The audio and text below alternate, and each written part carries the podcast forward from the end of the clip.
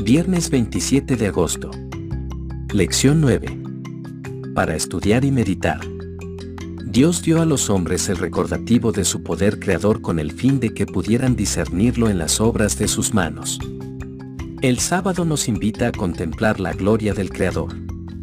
En el santo día de descanso, más especialmente que en todos los demás días, debemos estudiar los mensajes que Dios ha escrito para nosotros en la naturaleza. Cuando nos acercamos íntimamente al corazón de la naturaleza, Cristo hace que su presencia sea real para nosotros y habla a nuestro corazón de su paz y su amor.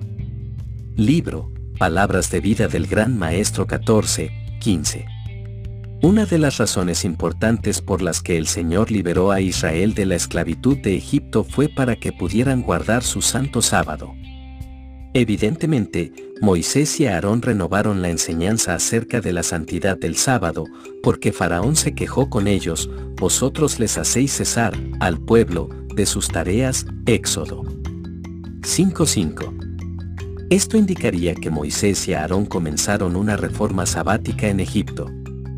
No obstante, la observancia del sábado no debía ser una conmemoración de su esclavitud en Egipto.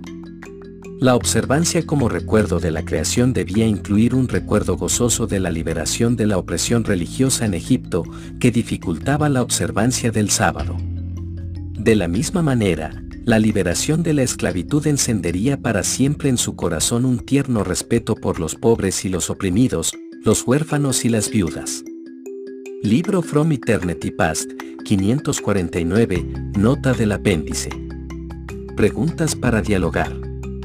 1. Algunos cristianos, incluso algunos adventistas, consideran que la evolución teísta es una explicación viable de la creación, como muestra el sábado que la evolución teísta y el adventismo del séptimo día son incompatibles. ¿Cuál es el propósito de santificar el sábado en conmemoración de miles de millones de años? especialmente cuando la palabra de Dios es explícita acerca de su santificación después de los primeros seis días de la creación.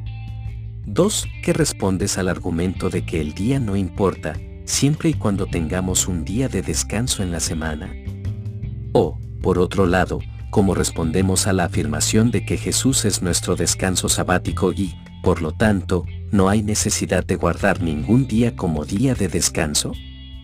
3. La observancia del sábado, como puede ser un recordatorio de libertad y liberación, ¿cómo podemos evitar que sea restrictivo y legalista? 4. Algunos afirman que guardar el sábado es un intento de abrirse camino hacia el cielo. Sin embargo, ¿cuál es la lógica al afirmar que al descansar en el séptimo día estamos tratando de abrirnos camino hacia el cielo?